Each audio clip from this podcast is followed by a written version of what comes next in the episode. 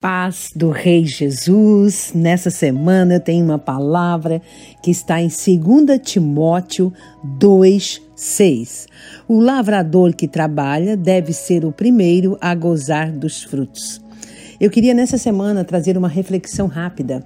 Veja bem, o lavrador que trabalha que seja o primeiro a gozar dos frutos. Não há como, não há como nós trabalharmos, nós lavar, lavrarmos, nós cuidarmos, nós fazermos realmente, né, de acordo no qual fomos designados para fazer e não receber dos frutos. Deus ele é justo, meu amado. Deus é justo. Se você está trabalhando, se você está focado, seja no teu serviço secular, seja é, no reino de Deus, se você realmente está fazendo, vai haver uma colheita. Vai haver uma colheita, porque a palavra do Senhor diz que o primeiro que vai gozar da colheita é o lavrador.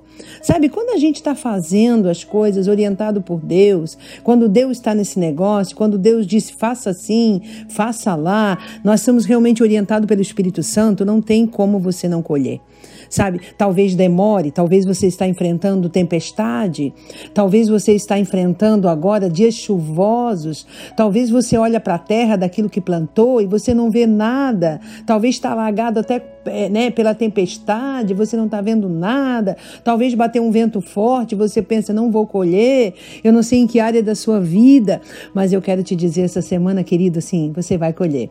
Tudo que se planta está embaixo da terra, se for, se for, se fosse observar como demora para romper, né, muitas pessoas desistiriam, né, os lavradores desistiriam quando quando jogam uma semente e observe como demora. Mas veja bem, você está plantando, Deus está te orientando, você está alinhado com a vontade de Deus, você está observando realmente o tempo, né? Você está vivendo um tempo é, de alinhamento com Deus. Se você não tiver, te alinha, porque tudo que nós plantamos, nós colhemos.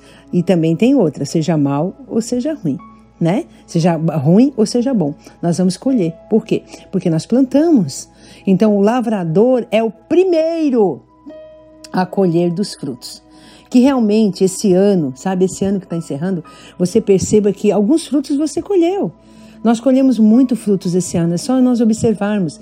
Nós paramos um pouco, nós observamos mais a vida, nós entendemos mais as coisas, mas seria mais interessante ainda se nós entendêssemos, se todos, todos que estivessem né, ouvindo essa, essa mensagem tivessem entendido que Deus ele deu uma freada no povo porque ele não quer perder a sua igreja.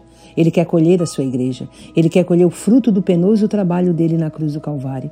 Jesus teve um fruto, Jesus teve um penoso trabalho. Ele plantou a vida dele na cruz do Calvário. Ele plantou a vida dele.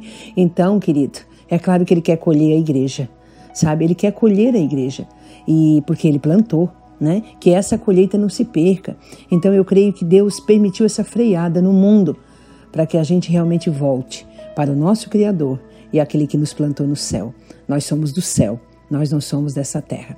Então, que sejamos mesmo a colheita de Deus nesse tempo e que nós venhamos a ser o fruto que Deus se agrada, viu? Tenha uma excelente semana na presença de Deus Altíssimo, em nome de Jesus.